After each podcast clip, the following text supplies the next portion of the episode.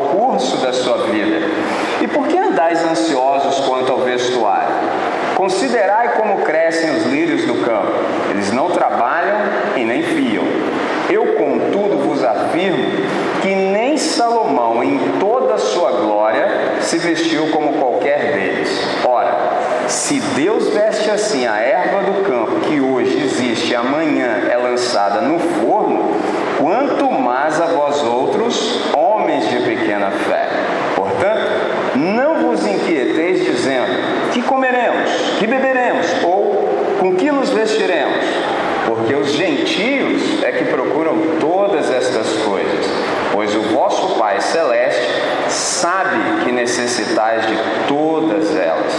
Buscai, pois, em primeiro lugar o seu reino e a sua justiça, e todas estas coisas vos serão acrescentadas. Portanto, não vos inquieteis com o dia de amanhã, pois o amanhã trará os seus cuidados. Basta o dia o seu próprio mal. Eu tenho uma pergunta para te fazer. investi três horas para chegar até aqui. Moro alguns quilômetros daqui e eu estou aqui. A pergunta que eu tenho para você é: você está aqui também? E eu sei que você está falando assim: que isso, cara? Você está maluco? Você não está me vendo aqui? Não, seu corpo está aí, mas não necessariamente significa que você está aqui. É Pessoal, como assim? Simples. Nesse texto aqui foi dito algo sobre ansiedade. O que é ansiedade?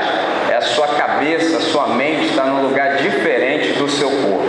Pode ser que você ainda não tenha chegado até aqui. Aliás, ainda que você esteja no planeta, sob o Sol e sobre a Terra, pode ser que ainda você nem chegou na vida ainda. Você anda tão viajando para lá e para cá que você nunca está integralmente no mesmo lugar.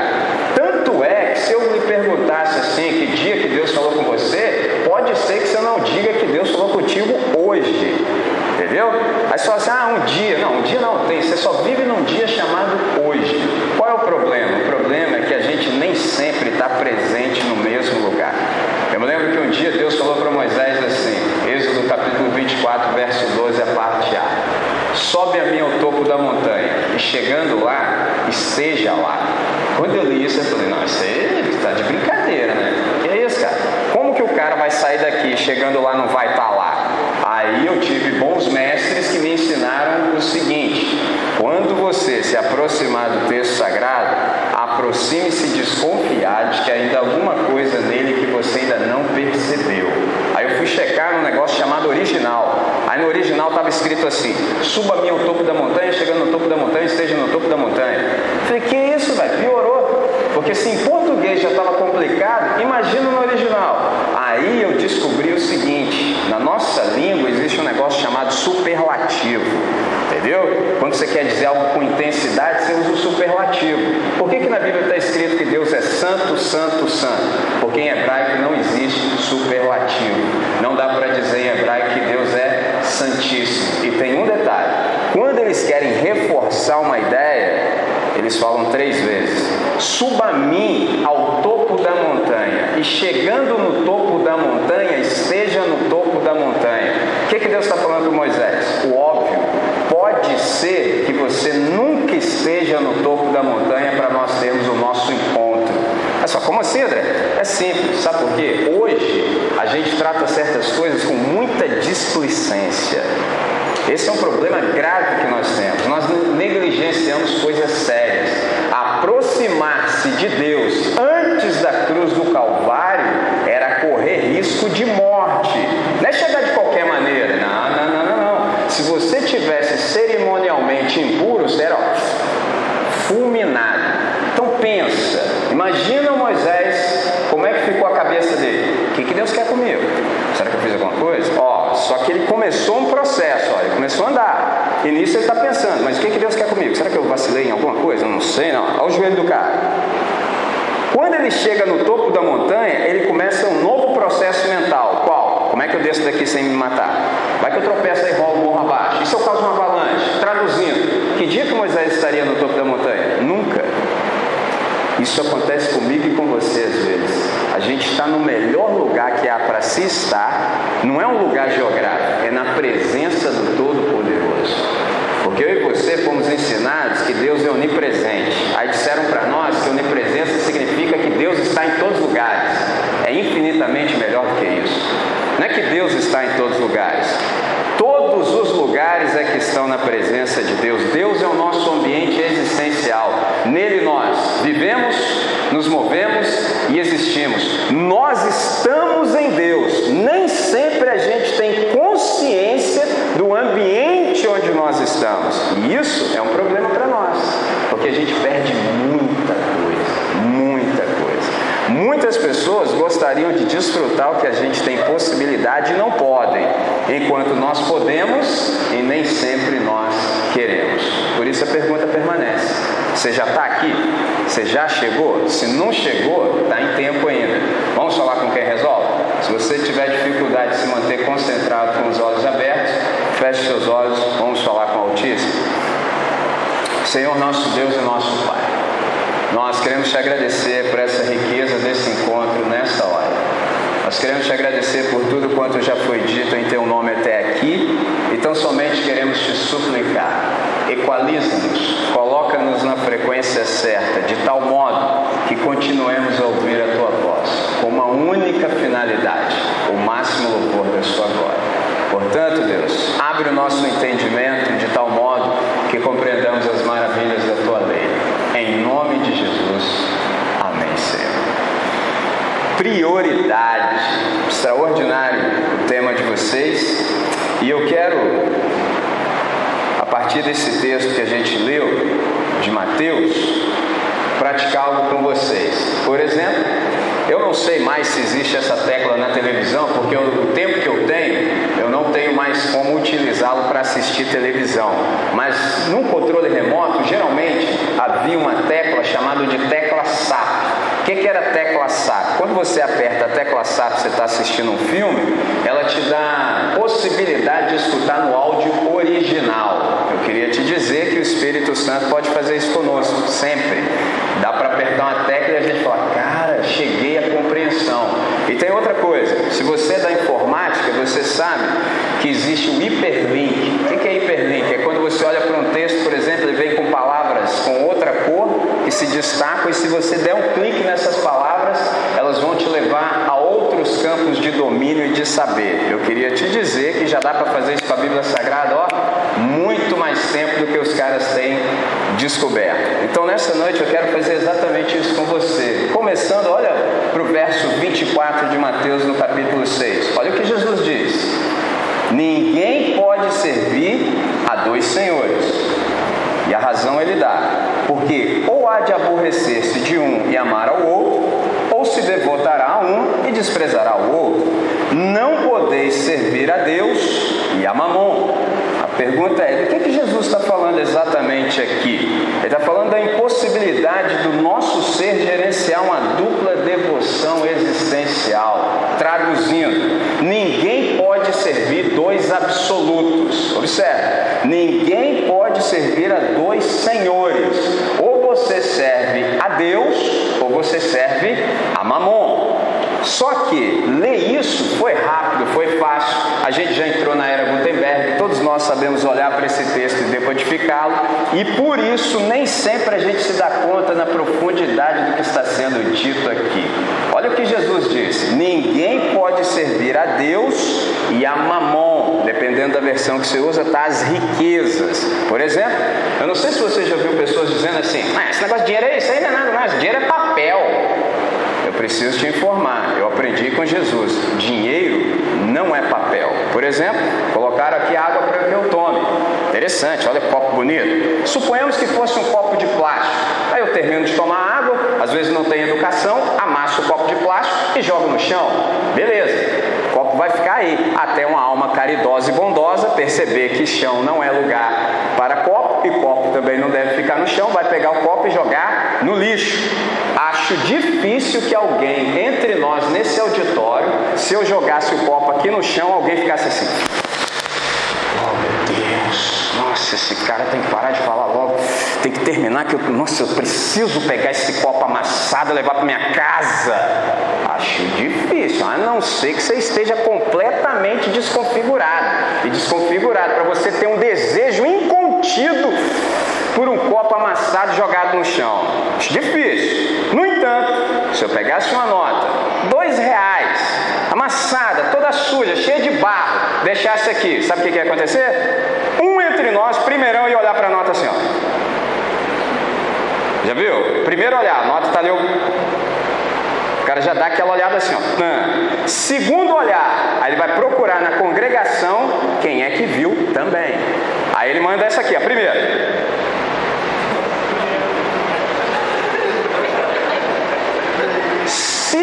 Ninguém viu, parece que a perna do cara involuntariamente atrai, é um imã, fazendo. Daqui o cara não sai nunca mais. Enquanto todo mundo não meteu o pé para o cara pegar o cascalho, ele não arreda. Aí eu te pergunto, por que, que ninguém sente esse prazer por um copo amassado, mas sente esse prazer incontrolável por uma nota lá toda destruída? Por uma questão óbvia: dinheiro não é papel. Dinheiro, na categoria que Jesus disse, é uma potestade. Por isso que ele diz: ninguém pode servir a dois senhores. Ele disse: ou você serve a Deus, ou você serve a Mamon. Dinheiro é uma potestade porque é elevada à categoria de Deus. Quando você entende isso, você começa a perceber, por exemplo, quando os camaradas lá propriedades. Onde eles colocaram o dinheiro? Diz o texto que colocaram aos pés dos apóstolos. Quando a gente lê isso assim, a gente não é judeu nem judia, a gente não entende nada. Acha que o cara jogou dinheiro no chão. Não, não, não, não, não. Isso é uma comunicação. Pé na Bíblia significa autoridade. Então, a partir de agora, vocês cuidam disso. Por isso é que no dia que o Isaías viu a Deus, ele diz assim: No ano em que morreu o rei Uzias, eu vi o Senhor assentado sobre um alto e sublime trono. Aí desce um pouco mais o texto, ele diz assim: que haviam seres incandescentes. Interessante que eles tinham três pares de asas. Com duas eles cobriam os olhos, com duas eles cobriam os pés e com duas eles voavam. Com duas eles cobriam os olhos porque eles temiam olhar para Deus. Interessante, hein?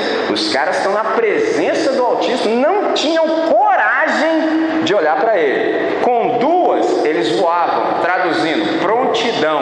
Basta um comando dele, uma ordem, nós vamos executar sua vontade. Com duas cobriam os pés. O que, que eu disse para você? Pé na Bíblia é um símbolo de autoridade. Não existe autoridade que possa subsistir na presença que é o Todo-Poderoso. Pegou a ideia? O que, que Jesus está falando? Se você não lidar bem com isso, você vai se enrolar. E não é possível servir a dois senhores, dois amores, dois absolutos. Ou você prioriza o seu relacionamento com Deus, resolve o que é para ser resolvido, ou seu olhão, vai ficar nas riquezas. E esse é um problema que a gente tem. Nem sempre a gente consegue se livrar disso. Eu me lembro de um camarada, irmão nosso do passado, criador do metodismo, chamado John Wesley.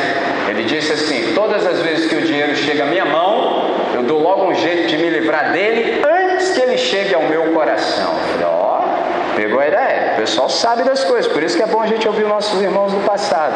O que, que Jesus está dizendo exatamente aqui? Não é possível servir a dois absolutos. Por quê? É a grande pergunta chamado da nossa alma é mono. Eu sei que a maior parte de vocês aqui não sabe o que, que é isso. Por exemplo, antigamente, antes do MP3, havia um som mono e estéreo. Duas caixas. Quando saía nas duas caixas, hum, maneiraço. Ou é som estéreo. Mas tinha aquele sonzinho também falhado das antigas, que era mono, era só uma caixa. Aí era interessante que você ouvia só metade dos instrumentos. A banda estava tocando e falava, cadê o baixo? Cadê a bateria? Que parada é essa? Porque era mono. Agora, quando era estéreo, hum, maneira essa parada. O que está sendo dito aqui? A nossa configuração existencial é tão somente para um Deus. Ou você escolhe um e abandona o outro, ama um e aborrece o outro, ou vice-versa. E tem um probleminha também. Se você entrar numa de querer adorar os dois, vai dar ruim. Só André, por que, que dá ruim? Porque você vai se sentir culpado. Porque você está amando um, desprezando o outro. Desprezando um, amando um. Você vai ficar louco, vai ficar cheio de culpa. Aí você fica paranoico. Já viu quando você fica cheio de paranoia na cabeça? É o que Jesus está dizendo. Porque é impossível servir a dois senhores. A nossa alma tem uma prioridade. É uma só. Ou você prioriza o que deve ser priorizado, ou não tem jeito. E tem mais. Tem um irmão passado, chamado Agostinho, ele disse o seguinte: a nossa alma só encontra descanso em Deus, porque nós, seres humanos, somos feitos para nos alegrarmos em Deus. Enquanto nós estamos fora de Deus, enquanto Deus não é nossa prioridade, nada acontece, nada flui. O que é que Jesus está dizendo? Um dia desses, ainda que você não perceba, um desses dois modos de ver a realidade vai prevalecer. Ou você vai ficar seduzido por todas as coisas que tem aqui no planeta, ou você de fato vai se entregar completamente a Deus. Por exemplo, ontem teve um negócio aí, ó, chamado Black Friday. Os caras, que isso, irmão? O cara com a televisão nas costas, o cara pergunta, e aí, quanto custa? Cara, nem sei, mano, o negócio é pegar. Ó, Pegou a visão? Pegou a ideia? Por que, que isso acontece? Meu irmão, os caras vão se enrolar até o final do ano que vem. O cara vai comprar o que ele não precisa com o dinheiro que ele não tem para agradar quem ele detesta. Olha que rolo. Pegou? Dinheiro que ele não tem. Não tem. É o dinheiro de plástico. Dinheiro caríssimo. Olha, dinheiro caro. vou aproveitar o ensejo. Até hoje eu não entendi a lógica do banco. Não sei se você já flagrou. Qual é a lógica do banco? O cara não faz nada. Aí o dinheiro está sob meus cuidados, que o dinheiro nem é meu, o dinheiro é do Todo-Poderoso. Aí o dinheiro está comigo, o cara fala assim para mim. Aí, aí, fala, o que, foi, cara? Deixa eu cuidar do seu dinheiro. Eu falei, que isso? Tá doido? Ó, aí o cara falou, não, cuide do seu dinheiro. Eu falei, desde quando? O cara, não, presta seu dinheiro aí, eu cuido. Eu mas olha que interessante, o dinheiro está comigo, o cara quer cuidar do meu dinheiro e eu ainda pago para que ele cuide do meu dinheiro. Como é que é isso? Aí ele pega o dinheiro que é meu, que está sob meus cuidados, e empresta para você, muito mais caro do que eu ganho emprestando dinheiro para ele. Que lógica é essa? Aí inventaram um negocinho assim do inferno, chamado cartão de crédito. Isso é coisa do capeta, entendeu?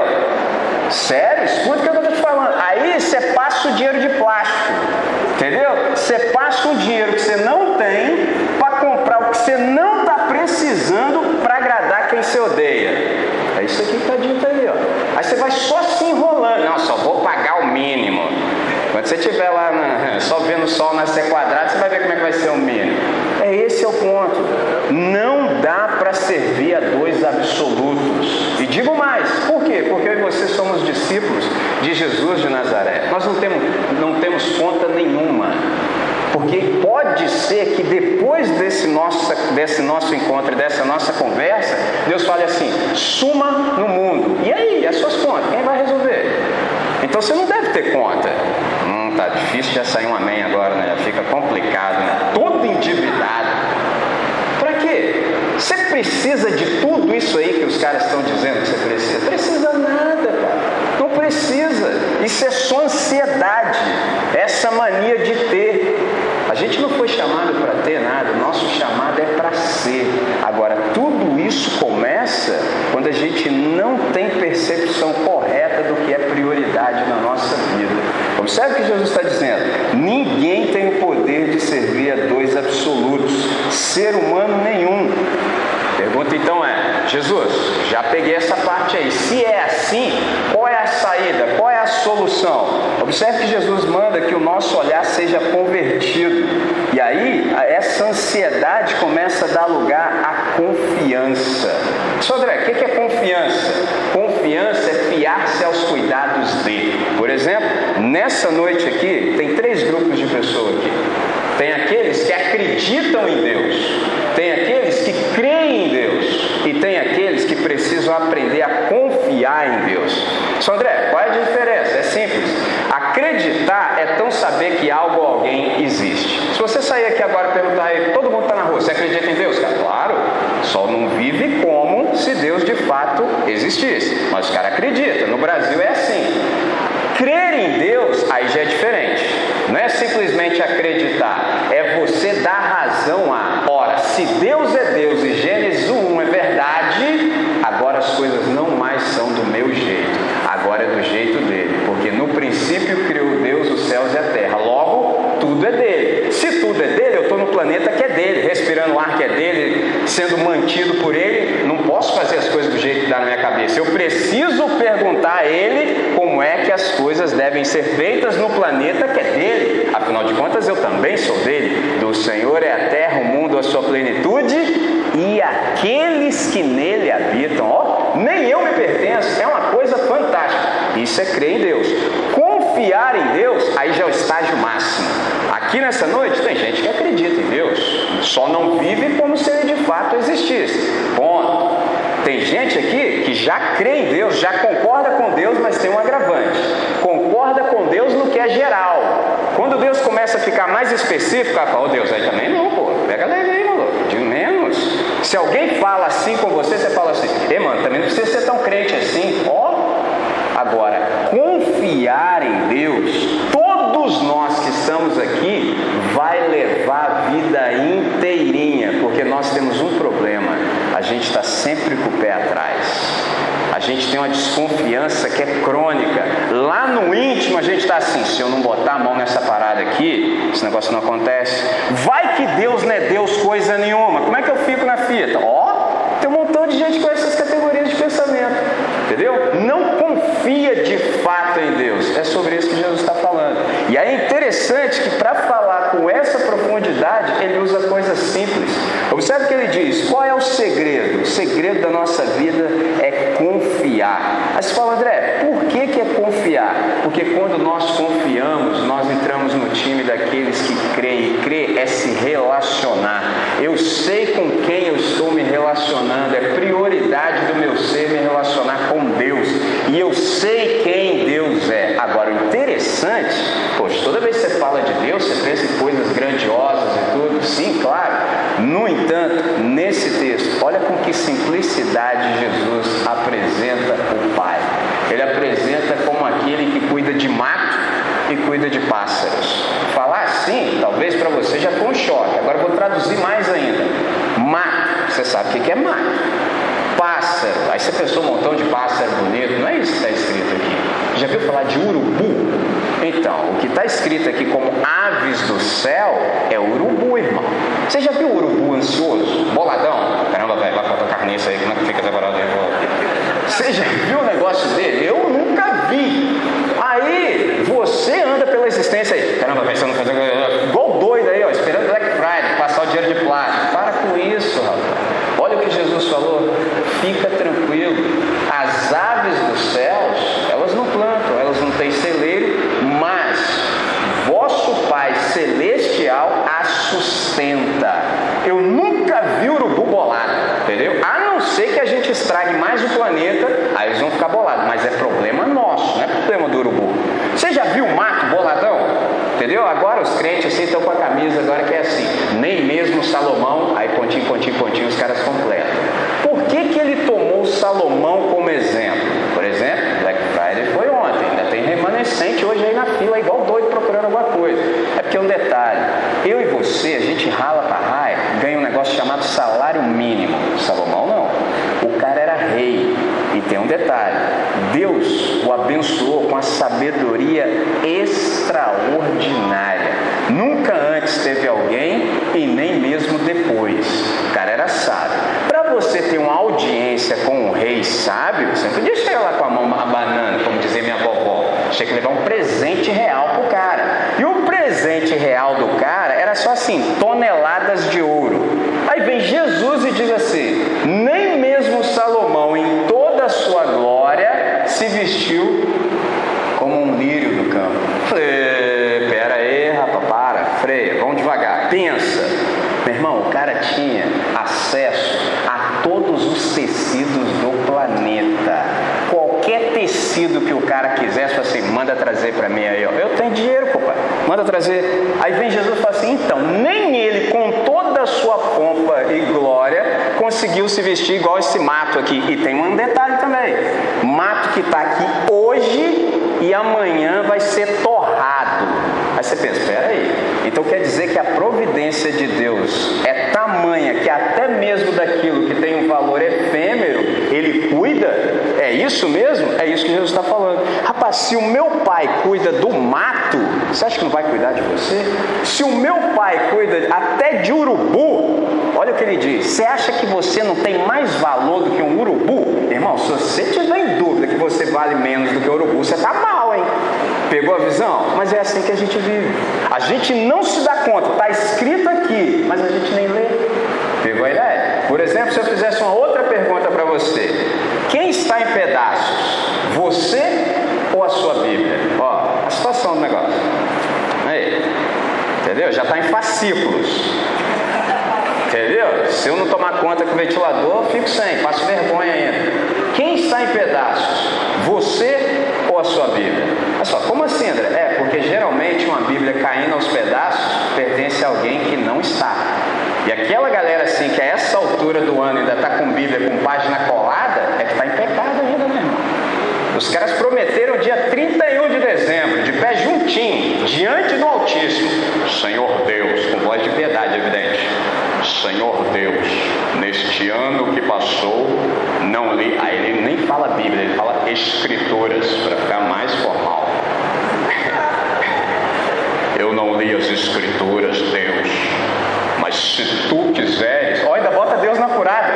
Se tu quiseres, Deus, no novo ano, lê-la-ei. Ó, português agora tá perfeito.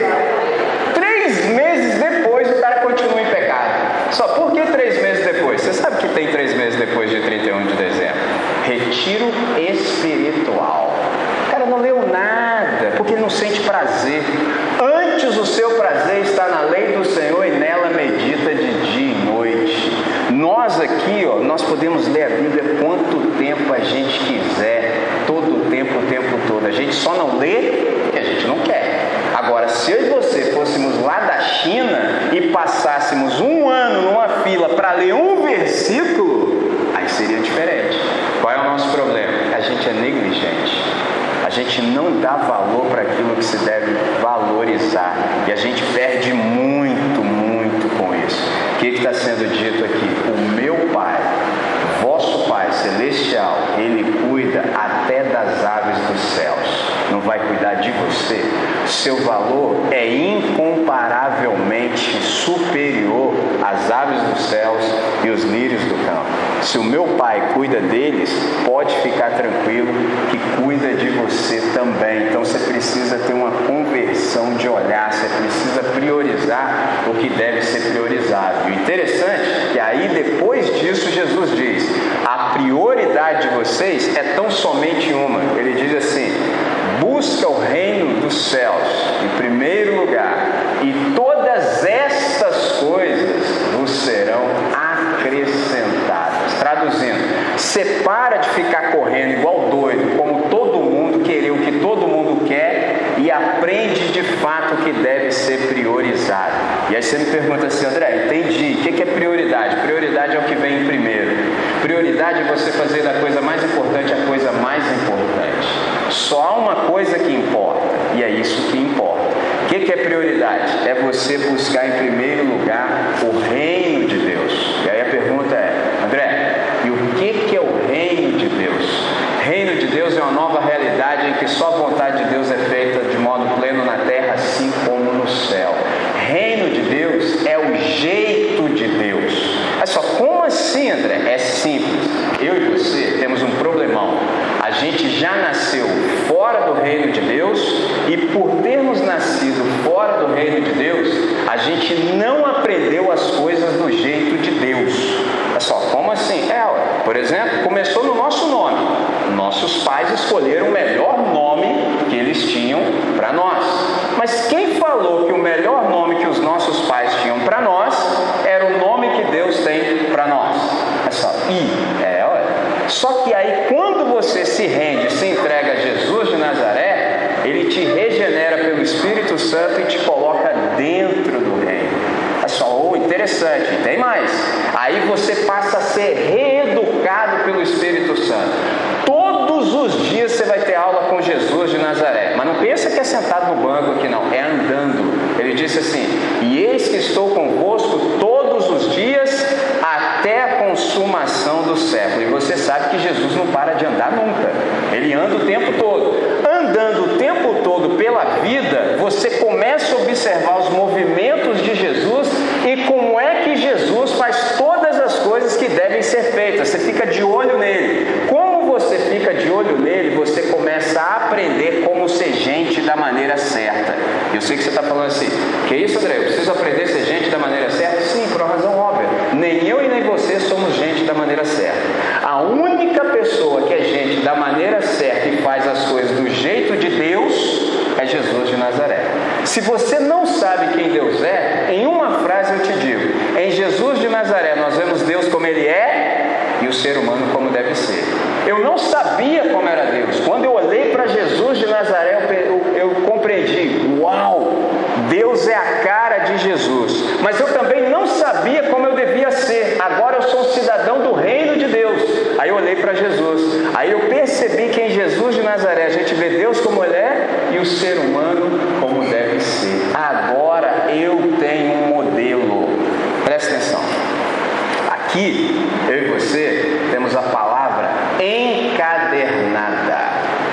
Mas em Jesus de Nazaré, nós temos a palavra encarnada.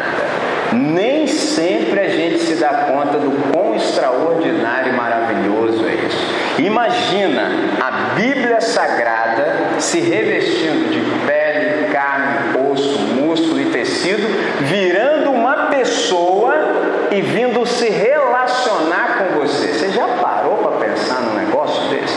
E aí é interessante interessante que essa pessoa te chama para andar todos os dias com ela. Então, por exemplo, você vai comprar pão. Tem o jeito de comprar pão daqueles que não creem em Deus e tem o jeito de comprar pão daqueles que priorizam Deus. É tudo diferente. Só interessante. Isso faz com que você, por exemplo, demonstre Jesus nas suas atividades, na sua vida. Por exemplo, imagina assim, que você vai conversar com um amigo seu, já viu aquela ideia que você fala assim, ai mano, vamos lá numa igreja domingo. Irmão, ir lá na igreja domingo é muito tempo, cara. Eu não sei assim, mas tem certas comunidades que você chegar assim, ó, de novo, ao layout do cara, a fachada, ao visual, pegada, design, look, se chegar nessa minha pegada aqui em certos ambientes, oh, os caras te convidam para voltar semana que vem, entendeu? Realmente o pé. Pensa, uma coisa é você chamar pessoas para virem a um local que elas podem às vezes ser barradas, entendeu? Outra coisa é você ser Jesus para esse cara todo o tempo, o tempo todo. Porque eu não sei se você sabe, mas você, como um cidadão do reino, é uma testemunha de Jesus. O que é ser testemunha de Jesus? É ser um porta-retrato. Encontrou-se com você, encontrou-se com Jesus. É a mesma coisa. Por isso é que eu e você, quando priorizamos Deus, somos revestidos de poder. Jesus disse assim: Vocês serão revestidos de poder quando o Espírito Santo vier sobre vós e ser-me-eis testemunhas, tanto aqui quanto ali quanto lá. Traduzindo, o que, que ele está falando? Essa vida que há para ser vivida no reino do meu Pai não é possível ser vivida na sua própria força. O Espírito Santo é que vai efetivar essa vida em você. Precisa de poder, porque eu não sei se você prestou atenção, mas quando você lê esse texto de primeira, a primeira pergunta que vem no seu coração é: e para que, que eu preciso de poder para ser testemunha? Porque na nossa percepção ocidental, testemunhar é só falar de algo que você viu e ouviu, só isso. Não é o caso quando você é uma testemunha de Jesus. Você não simplesmente verbaliza, porque falar é a coisa mais fácil, infelizmente, do mundo. Da boca para fora, a gente é o que a gente quer.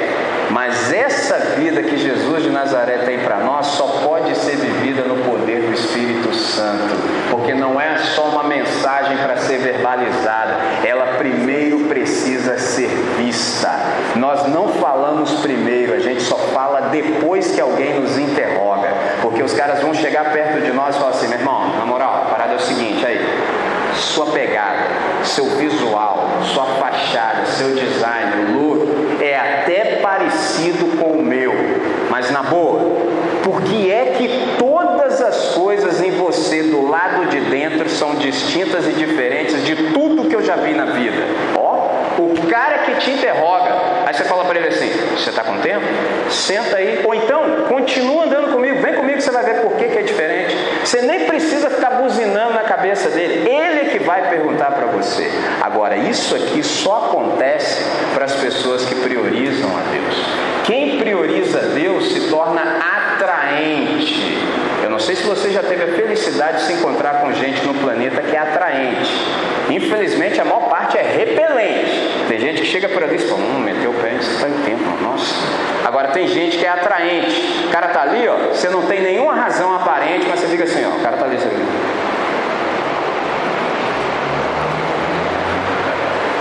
Aí a pessoa olha para você e fala assim: E aí, mano, qual foi? Falo, não, tô aí, tô aí. Tô aí. Por quê? Você não tem nada o que dizer, mas daquele camarada ou daquela camarada sai virtude. É agradável estar perto. É gente que prioriza o reino de Deus. Reino de Deus é uma nova realidade em que só a vontade do Pai é feita na terra como no céu. Reino de Deus, todos os caras do reino só sabem falar uma coisa para Deus: Amém. O que, que significa amém? Amém não é pergunta, amém é uma resposta. Deus, a partir de agora é tudo do seu jeito. Eu não quero nem entender o que o senhor está falando. Olha o que, que eu soltei agora.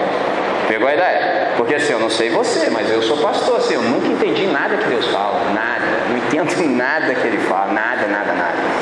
Exemplo, alguns de vocês aqui se submeteram ao Enem, então vou pedir ajuda aos universitários. 5 mais 2, matemática divina. 5 mais 2 igual a 7. Divide para 15 mil, sobram 12 inteiros.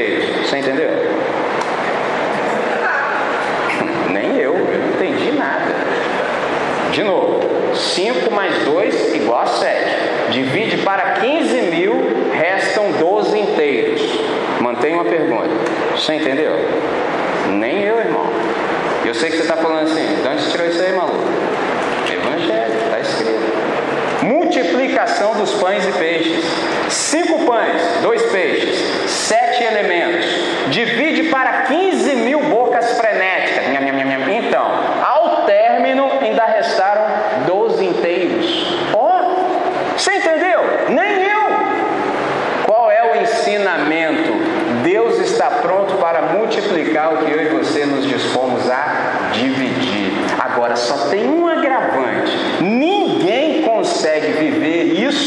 se não priorizar o reino de Deus, porque para você vai sempre parecer loucura, assim como pareceu para aqueles caras. O que, que, é isso aí? Parece a galera toda aí, ó. Já viu o pessoal da igreja que é da logística? Pessoal assim que sabe de tudo, de finanças, não, isso aí não vai dar, não. É, porque não conhece a Deus.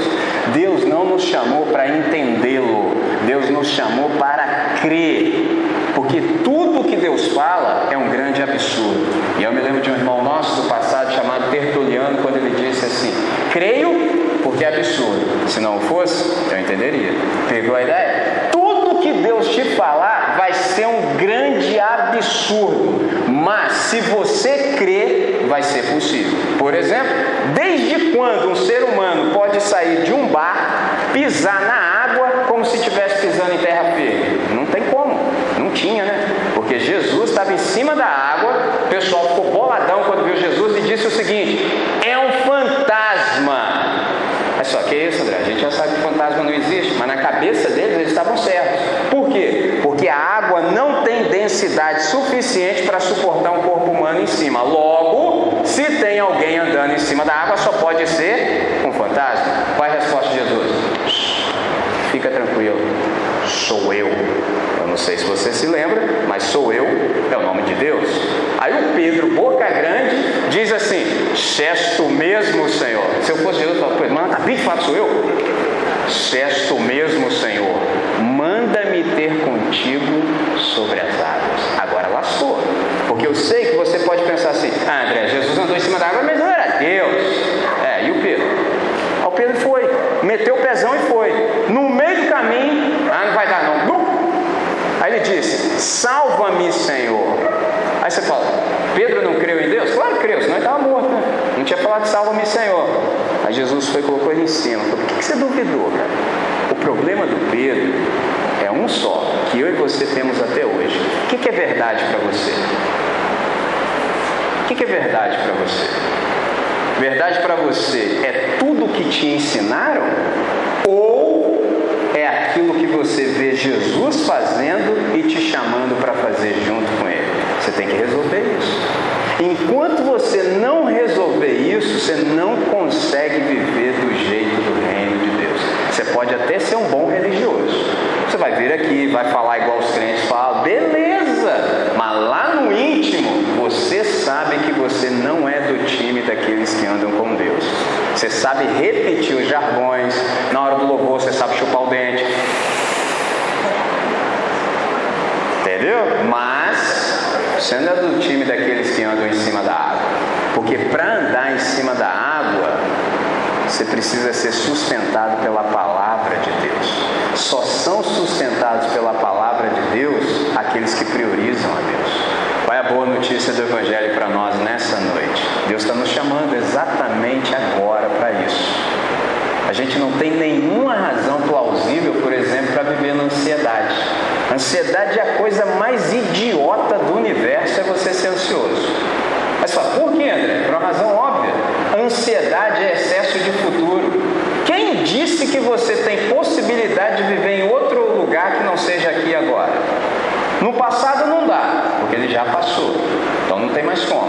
Amanhã também não dá para você viver nele, porque ele é uma possibilidade a partir daquilo que você decidir priorizar hoje. Traduzindo, ou você está aqui integralmente e vive na pressão agora, ou você não vive em lugar nenhum. Por isso que eu insisto com você. Ansiedade é a coisa mais idiota que há no universo. Ela rouba as suas melhores energias. Ao invés de você estar presente no presente e desfrutar o presente como um presente, viajou na ideia? Você não faz nada disso. Aí você vai ficando sem energia. Você começa a antecipar coisas que você nem sabe se de fato acontecerão. É a galera do e se. André, mas e se? E se? Eu nunca encontrei um cara que fala e se que seja um e positivo. Que, você não positivo então e se? Fala assim, e se eu resolver obedecer a Deus? Como será a minha vida? Isso eu não vejo os caras falando. André, mas e se? Não, mas se eu crer em Deus, e se? Mano, fica tranquilo, cara. Observe a criação. É um problema que a gente tem. Porque você sabe que o ser humano foi feito originalmente para viver em um jardim. Deus não mandou a gente viver dentro de construção nenhuma, dentro de casa nenhuma, dentro de cidade nenhuma. Por isso é que a gente não consegue mais perceber os movimentos de Deus e o cuidado de Deus na criação. Por isso que Jesus falou isso. Mano, desacelera. Presta atenção nos pássaros, presta atenção nas flores. A gente não sabe mais ver isso. Sabe por que a gente não sabe mais ver isso? Que a gente perdeu o ritmo da nossa vida. A nossa vida agora tem o ritmo do F5. Não é Fórmula 5, não. É aquela tecla que tem no computador. Quando você clica no F5, você sabe o que acontece? Imediatamente atualiza tudo. E a galera desse planeta, sobretudo essa geração, acha que a vida vai ter o mesmo ritmo. Não tem. A nossa vida tem o ritmo do jardim. A gente precisa preparar a terra, precisa colocar semente, precisa regar e depois a gente precisa descansar. E o Senhor vai dar o crescimento conforme o seu querer, no seu tempo. Quem tem paciência para um negócio desse hoje? A gente come um negócio chamado fast food, comida rápida. Isso é um lixo. Isso não presta. Uma pessoa virou para mim e falou assim: André, eu não pude participar do estudo ontem porque antes de ontem eu vim, aí eu comi um podrão, não me fez bem. Eu falei: como é que é? Observe a frase: Eu comi podrão que não me fez bem. Eu confesso que eu fiquei sem entender muita coisa. Desde quando você come algo cujo nome é podrão e quer esperar que ele lhe faça bem à saúde? É impossível, né? Agora, quem é do reino até para essas coisas tem uma percepção diferente. Pegou a ideia? Porque para nós que somos do reino e priorizamos Deus, está escrito assim: quer comais, quer bebais, ou façais qualquer outra coisa, fazei tudo para a glória de Deus. Olha que coisa fantástica, irmão. Olha a nossa oração: pão nosso de cada dia hoje. Observe essa frase. Pão nosso, o pão não é só meu, o pão é nosso. Não posso ficar comendo escondidinho ali no cantinho assim, está chegando irmão. Não rola. O pão é nosso. De cada dia. Eu não sei se você conhece, mas assim, às vezes eu chego em certos salões sociais assim, aí tem uns crentes lá, os caras falam assim, pastor, o senhor sabe, né? Ó, já botando na furada. Não perguntei nada, não falei nada, o cara já manda para mim, pastor, o senhor sabe, né? Crente não bebe. Eu falei, ih, rapaz, aonde, ao término da frase, crente não bebe mas come. O que, que ele está dizendo para mim? A gente aqui não se embriaga, pelo menos que a gente saiba, né? Mas nós somos tudo glutões. E ele fala isso assim com satisfação. Aí eu só penso o seguinte: não me pergunte, porque às vezes a frase termina assim, né? Porque quando fala né, está perguntando a sua opinião. Eu vou ter que dizer para ele: não, não. Pão nosso de cada dia. Eu não como hoje o que eu não comi ontem. Porque tem uns caras que são assim, ó, olho grande. Nossa, não comi ontem, eu garanti. Aí ele pensa assim: vai que amanhã não tem, deixa eu garantir também. Aí dá problema. É pão nosso de cada dia hoje. Traduzindo, pão é comunitário e há uma porção necessária para o dia que se chama hoje. Ninguém come demais porque senão alguém vai ter falta. Percebe? Quando você vê a riqueza do Evangelho, você percebe que é para isso que Deus está nos chamando. Então, nessa noite, qual é o convite dele? Para que a gente priorize aquilo que é prioritário. Ou nós decidimos andar com Deus, ou a gente vai ficar louco no meio dessa loucura toda aí. Qual é a boa notícia do Evangelho para nós? A possibilidade. Eu prestei atenção em todos os cânticos que foram entoados e neles sempre apareceu uma frase, uma ideia, que era de entrega. E é isso que o Espírito Santo está nos chamando para essa noite. Para que a gente se entregue a Deus, gente decida, faça uma decisão. Interessante essa palavra, decisão, cisão, corte. Alguma coisa, se você escolher deliberadamente andar com Deus, vai ter que ficar do lado de fora. Porque Deus para você vai ser suficiente, não precisa de mais nada. Exatamente isso. O dia que tiver Black Friday, você conseguir se esquecer, aí é porque o Evangelho entrou em você. Só precisando de nada desses negócios aí. Eu não preciso de nada disso porque eu sou. Quando eu sou, eu não preciso ter nada. Porque a minha identidade não é definida pela quantidade de coisas que eu acumulo. Porque eu sou um seguidor de Jesus de Nazaré. Se eu não estiver leve, eu não consigo andar após Jesus Nazaré com esse montão de tranqueira. Eu não consigo. Eu não preciso de nada. Ele para mim é suficiente. Só para a galera que prioriza Deus. Porque Ele cuida de mim. Se Ele está cuidando de urubu, está cuidando de mato, como é que não vai cuidar de mim? Uma vez eu conversando sobre isso, uma pessoa virou para mim e disse: André, você fica falando essas coisas aí, mas Deus é assim confiável? Você está falando para me entregar para Ele? Eu vou me entregar assim, e aí? Já viu aquela oração que você faz rápido, Espírito Santo? Está aí um bom momento para Senhor me socorrer. Aí Deus não te deixa passar vergonha. Eu respondi o seguinte: Deus é absolutamente confiável. Se você não puder confiar naquele que entregou seu filho para morrer no seu lugar, você vai confiar em quem? Em mim? Aí o cara, André, pode crer. Eu é, eu estou te falando, essa é a boa notícia. Ele está chamando a mim e a você para fazer parte, para ser do reino você ser reeducado, para aprender a viver de um modo que traga glória ao nome dele. Se é isso que você quer nessa noite, se é isso que você pensa que precisa, você discerniu que de fato você estava até aí no meio da galera, mas não estava vivendo a contento, aproveita esse momento. Espírito Santo nos reuniu aqui nessa noite para trabalhar em nós, para trabalhar em nós. Todos aqueles que priorizam o reino de Deus, infelizmente, a gente é pecador, a gente pode até errar uma vez. Segunda vez já não é mais erro, já é escolha. Porque ser do reino de Deus, priorizar Deus, é saber o jeito de Deus. Nós sabemos o jeito de Deus. A gente só erra se a gente quiser. Se a gente não quiser, com uma palavra a gente resolve a nossa vida. Tudo quanto nós ouvimos de Deus, a gente só fala assim: Amém, Senhor. É do seu jeito e não mais do meu desse jeito que eu quero viver. Então, nessa noite, essa é a palavra do Evangelho para nós. Eu queria te chamar para que a gente pudesse orar junto. Vamos falar com quem resolve?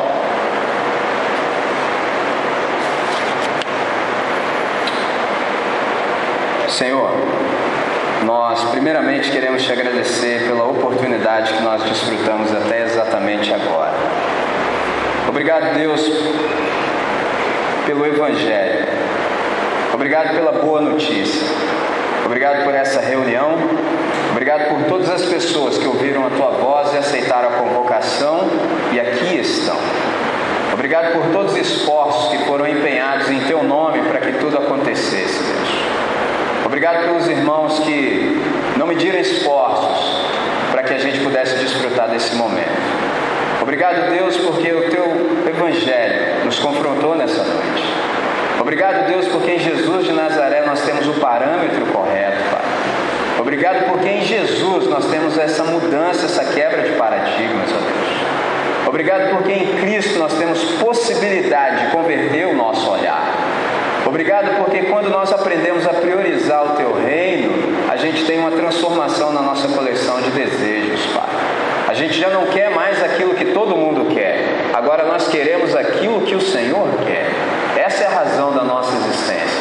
Deus, nós suplicamos que o teu Santo Espírito possa efetivar a salvação em cada um de nós que creu nessa noite, de tal modo que a gente seja matriculado na escola do Espírito Santo e seja reeducado por Jesus, para que a gente aprenda as coisas do jeito do teu reino, para o máximo louvor da sua glória.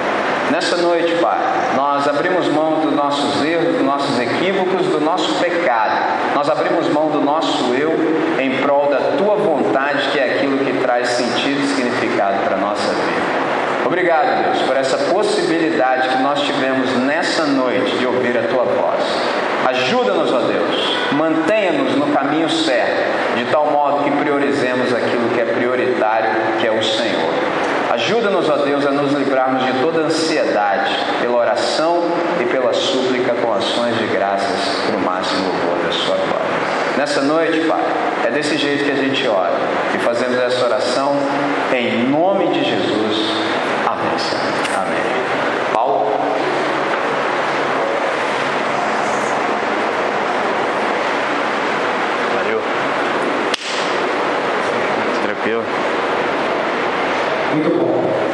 Orando e desfrutamos